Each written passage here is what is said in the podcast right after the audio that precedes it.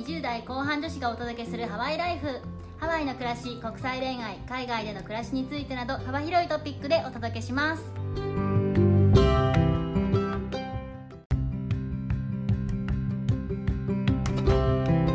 こんにちはこんにちは。メネピーとメッティです。もう師走ですね。めっちゃ和風。今年も一年早かったな。本当ですね一瞬で過ぎ去ってしまいました2022年はいい年になりますように。コロナさんなんかいなくなっていただきたいですね本当に次から次へと。本当だよね もういいよ。ところでですね、視聴者の皆さん、前回のコスメにまつわるポッドキャストたくさん聞いていただきありがとうございます。ありがとうございます。なんと今までで一番聞いてもらってたんですよね。すごいね、今まで英語のコンテンツとか結構人気だったけど、コスメだったのかみたいな。コスメだったのか。どうしましょう私たち化粧系のポッドキャストの人になります？どうしましょうか。今日のメイクはとかって言って、声だけで何が伝わるんでしょうね。全く何も伝わらない。1年間聞いてくださいありがとうございました。ありがとうございました。もしそういうのを聞きたいみたいなリクエストがあれば、一応メールアドレスとかオープンにしていますので、そこに厚めの感想と一緒に送っていただけるとありがたいです。どしどしお待ちしております。厚かましい。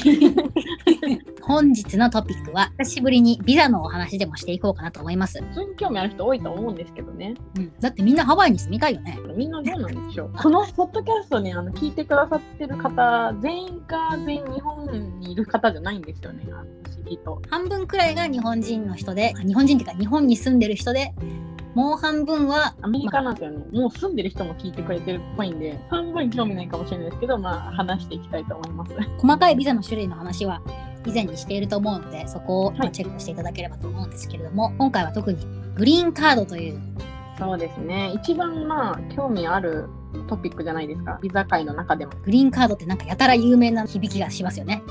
そう、私あのてっきりね、真緑のカードでも来るんか思ったら別にそうでもなかったです。意外となんか普通のさ、運転免許証みたいなペライチなんだそう。そうそうそう、本当ペライチです。昔は本当に緑だったからグリーンカードっていう愛称になってるらしいです。なるほど。まあでもこのね、相性の元のグリーンカードを皆さんが欲しいということで、ちょっと今日はその話をしていきたいと思います。グリーンカード取得方法って、大まかになんですけど、3つあります。いつもあるんですね。簡単にいくと、1つ目、ロト、抽選ですね。秋ぐらいにやってる永住権が当たりますってやつね。そうです。で、2つ目、結婚。アメリカ人かグリーンカードをすでに持っている人との結婚ですね。3つ目、仕事。難易度順にお話ししたんですけど、どれも結構難しいですよね。難易度という言葉では表しづらい。そう、どれもあの偏差値70ぐらいで推移してて、まあい 偏差値が1違うかどうかぐらいの感じで。いや、でも、どうでしょう、この中だったら、まあ、一番ロトが、抽選がね、誰にでも平等にチャンスがあるっていう意味では、まあ、少しだけ難易度下がる気がします。で何回でも一応アプライできるし。実力はいらないんです、運だけで。1年に1回しかないんですよね、あれ。本当にその1回にかけるって感じですよね。お金かかんないしね。宝くじよりはリターンが大きめな感じになるかなと思います。やっぱりアメリカにいるので、まあ、当たった人しか来れないから、当たった人ばっかり接するじゃないですか。そんなに、そんなにいっぱいいるあ。その全然じゃないですけど当たってない人はアメリカにいないのでっていう意味で当たった人と接することが多いので意外と当たってるのかなっていう印象は勝手にあるんですけど実際の当選率がちょっとよくわからない世代によってやっぱ違うみたいで、ハワイに行ってグリーンカードを当たって言って会う年代の人たちは結構年上の方が多い気がします。確かに。すごく直近とかではなさそうですよね、通説によると国によって取れる枠数が決まっているみたいでどこの国とは言えないんですけど日本はあのちゃんとその枠数がまだある国みたいなのでチャンスはないことはないとは聞いてます、ロッタリーの名前もはい。移民の多様化プログラムみたいな名前で、その年の移民数がまあ多かった国はそんなに枠がもらえなくて、少なかった国はまあロッタリーの枠がちょっと増えるみたいななるほどなるほど謎のバランス感らしいです。謎ですけどバランス取ろうとしてるってことですよね。でも全部あの通説だから確実にそうというわけではなくて、ですよね。この情報だけを当てにクレームとかしないでください。お願いします。ロトはただですし、運だけなのでやってみてはどうかなとは思いますね。20歳以上とかだったら家族全員で応募すればその分確率上がるので。ぜひやってみてください。で、2つ目の結婚なんですけど、これも運も必要ですし、プラス活動量が必要ということになり活動量。はい。出会いを求める活動量。すごくラッキーな方とかで聞いたことあるのは、たまたまハワイ旅行ね、来てた時にご審査になる方にナンパされて、うんでその後結婚することになったっていうラッキーパターン、活動量ゼロでグリーンカードを手に入れたっていうラッキーパターンもありますけど、すごいね。まあ、でもそれはあのレアケースなので活動量は必要っていうところでは難易度はわりかしあるかなっていうところですね。そして今日ちょっといろいろお話ししようかなと思ってるのが3つ目の仕事のケースなんですけれども、もうこれは普通に難しいですよね。実力必要だもんね。うんかなり実力が必要で、しかも運も多少必要。仕事でグリーンカードにたどり着くっていうケースは、こちらも大きく分けて3つあります。大体2つなんですけど、うんうんレアケースの3つ目もありますという感じでいきたいんですけれども、一番普通にあるパターンっていうのは、はい日本の会社に就職する。でそこから何らかの方法によってアメリカの支社に転勤する。駐在みたいな感じですね。そうですね。駐在員とか、現地の管理職として派遣されるはい。ようなビザもあるので、まあ、そういったビザでアメリカの支社に転勤5年以上の長い期間働くことによって、会社からグリーンカードをお世話してくれるよというパターンですね。このケース、お金の負担はでも一番少ないと思います。確かに確かに。会社にどんぶらこだもんね。もうすべて会社にどんぶらこで。ただ、難易度的には、まずそういった会社に就職しないといけない。で、かつ、そういった会社で海外転勤、しかもアメリカ支社に送られる優秀な人材でないといけないっていうところまでが難易度かななかなか難しいね。なんか大きい会社ってこう世界中に支社がある会社とかあるじゃないですか。うんうんうん。やっぱり聞くのはアメリカ支社とかヨーロッパの支社とかちょっと先進国の支社はやっぱり結構人気だからだよ相当ね。優秀じゃないと選ばれないっていうのは聞いたことありますね。上司にごまをすることぐらいができることかな。きっといろんな実力がいりそうな気がしますけどこれは難易度かなり高いですけど無難にしかもお金がかからずに取れるっていうパターンですね。強いて言うなら、どんなにその会社での仕事が辛くっても、グリーンカード取るまで辞めることはできない。本当ですね。それまでは絶対に会社に服従ですね。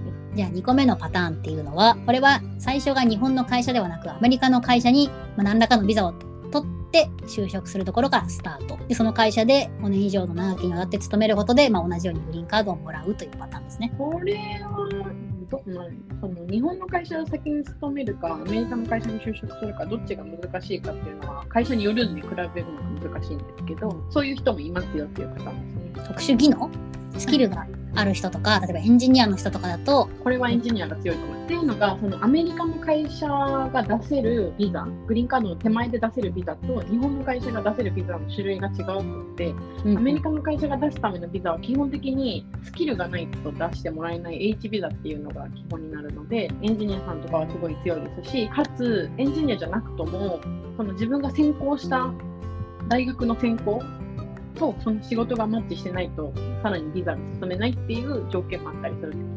結構厳しいんだよ。それがマッチしてたらもしかしたらトントンといくかもしれないよっていうやつですけど、これもまた一緒で、グリーンカードを取得するまでは、その会社に絶対服従で。はい。っていうパターンですね。H ビザに対応してない職種っていうのもかなりたくさんあるので、そういうのはよくチェックして、まあアメリカの会社を目指していただきたいなと思います。はい。ここからがレアケース。はい。これはちょっと私が最近出会ったお友達の話なんですが、まずはハワイに短期留学。これはよくあるケースですね。難易度もない。その次に J1 ビザをハワイで取得。これもグリーンカードを仕事で取ることに比べたら、まだ簡単かなと思いますね。そうですね。お金と若さで大丈夫。お金と若さでいけます。で、その次なんですけども、そのハワイで働いた会社にたまたま日本にも支店があったんですよ。何？その後、日本に一回帰国、まあ、ビザが終わったので帰国するんですけど、日本で働きながらなんとグリーンカードを取得してもらえた会社によってですね。ええっていうかなりレアケースですね。そんなこともあると。ー。レアすぎて、あの、すべての方に参考になるかちょっとわからないんですけれども。そうですね。これに関しては、多分会社選びがすごく運が良かったのかなっていう、まあ、そういうことをしてくれる会社だったよっていうことですね。そうだね。あと、その人自身がわざわざ一回日本に返したにもかかわらず、もう一回ハワイで働いてほしいって思われるような人材だったってこともでかいよね。ただ一つだけこのパターンで大変だなっていうのが結婚のビザと比べるとかなり時間がかかるもしかしたらなんですけどその日本の会社就職してからグリーンカード取ったりアメリカの会社で就職してグリーンカード取るケースも多分あの仕事で取る場合は一定期間かかるはずなんですよ。ただそのアメリカ支社転勤してからのグリーンカードとか、アメリカの会社就職してからのグリーンカードとは、すでにアメリカに住んでる状態で申請してるんで、多分日本に帰国してないんですよ。そのこの方は一回日本に帰国する必要があったんですけど、その間が3年ぐらい何かかかったと聞いてるので、やっぱり結婚よりはちょっと時間がかかる。るほど。だ確実にグリーンカードが取得できたということですね。うんうんうん。なるほど。毎日サーフィンしないと死んじゃうっていう人は注意が必要ですね。本当ですね。仕事で取ってるから、もうこっち来た時仕事があるっていうのもいいところですよね。事探ししなくていい。外国人っていう弱者には変わりないので、仕事がすでにあるっていうのはすごくプラスだと思います。弱者。まあ弱者ですよ。このケースもいろいろあるんですけど、詳しいことはやっぱりエージェントさんとか弁護士さんにしっかり確認してもらいたいですね。そうですね。ポッドキャストでこんなこと言ってたんだけどって言って弁護士に持ち込むのはやめてください。本当ですね。責任は負いませんので、ご自身でお調べくださいませ。個別の体験談とかね、聞いた話の話をしているので、嘘を言ってるつもりはないんだけど、なんかちょっと思ってたのと違ったっていうケースはあるかもしれないので、優しくしてください。ぜひ専門家に聞いてみてください。一旦仕事はここまでですかね。次に、運と少々の活動量が必要な結婚のグリーンカードについて、こちらも大きく分けて3種類の方法があるのですが、1つ目は、アメリカ国内にまあ仕事のビザとか別のビザでいてから、切り替えのタイミングでグリーンカードに応募するはい。っていうこれ方。私のパターンですね。お、メッティさん、その辺をちょっとお聞かせいただけませんか？そうなんですよ。まあ、このパターン、あのこっちで仕事して結婚した人はほぼみんなこのパターンなんで多いんですけど、あのついに私もですね、グリーンカードを結構前に取れてたんですけど、待ってる期間がありましたので、なかなか報告する機会もなく、まあ、報告いらなかったかもしれないんですけど、みんな、みんなきっと形を飲んで見守ってたよ。いや、多分あの待ってる状態っていう報告すらもしてないんで、何って感じかもしれないんですけど、あの実は申請しておりまして、あのこの度取ることができましてですね。で私の場合はあのこっちで仕事してそのビザからの切り替えだったのでアメリカに、えーいたままアプライしました。かつですねちょっと私の場合一般と違うところが私の旦那さんは常々言っている通りあのアメリカ人ではないんですね。たまたまなんですけどうちの旦那さんがグリーンカードを持ってるフランス人だったとということで私もグリーンカードの申請をすることができたんですけれどもうんただ、そのケースの場合、私が日本に帰国してしまうとできないということで、アメリカにいながら申請し、その間は日本に帰国できない。まあ、今回ちょっと困難なこともあって、日本に帰れずじまいっていう状態でございます。こう日本ロスが加速していく感じですね。そうですね。で私の実体験なんですけど、アプライしてから取得まで、だいたい約1年4ヶ月かかりました。結構かかるんですね。聞いたことある話では、グリーンカード保持者との結婚で1年4ヶ月だったら、あの遅い方ではないというふうに言われて普通くらい。グリーンカード保持者だったら、トランプさんが大統領の時は、やっぱ2年かかる人とかもいたみたいなので、シーズンとのね、やっぱ違いがありますよね。これちょっと私のケースなんですけど、やっぱり一番多いのは、アメリカ国内にいて、アメリカ人と結婚して、国内にいながらアプライしてグリーンカードを取得する。この場合はやっぱ1年ぐらいで、最近取った人だったら1年以内とか1年ぐらいで取った人が多いですね。コロナで役所が、ね、閉まったりもしてたんで、まあ大体そのぐらいという。書類がなくなったりとかね。結構、ああ、そうか、郵送ですもんね。アメリカあるあるのひどい目に遭う人もたくさんいるので。その辺も運。運かもしれないです。その辺も含めて運も必要ということですね。細かい時間軸を決めすぎるとこの辺はイライラして胃に穴が開きそうなので、もう本当にあの、はい、長い目で見るのが一番いいと思います。そうですね、ゆるーく構えていっていただくといいなと思います。そうですね。っていうのが一つのパターンですね。はい。で、2番目のパターンっていうのは、はいアメリカ国外から申請するパターン。うんうん。で、アメリカ国外からグリーンカードを申請する方法っていうのも、まあ一応ありまして、で、これは CR1 ビザ。って言うんですけど、もう一個の似たようなビザが2種類あって、うんうん。それはアメリカ人とアメリカシティズンと結婚した状態で申請するビザ。それはアメリカ国外にいる配偶者向けのビザなんですけど、そのビザを持った状態でアメリカに入国したらすぐにグリーンカードと同じような状態になれるっていうビザがあります。なんか切り替える必要とかもなくて、アメリカに来れば切り替えれるってことですね？そうそうそう。切り替えるというか勝手に切り替わる。ちなみにそのビザってどのくらいかかったりするんですか？期間とかは。それはまあ1年とかって言われてますね。ああ、じゃあアメリカ国内で申請するのとあんまり変わらないって。なのかな？それよりはかかるとも聞いたこともあるけど、うんうんうん、そのケースいいなって思うのが、ちゃんと結婚しないといけないっていうのもありますけど、アメリカ国内で申請した場合なんですけどね、ご自身で働けるビザを持ちながら切り替えるんであれば問題ないんですけど、そうじゃない場合、ビザが切れた状態で申請したりすると、アメリカには入れるんですけど、働くことができないんですよ。本当に辛かったですよ、この期間。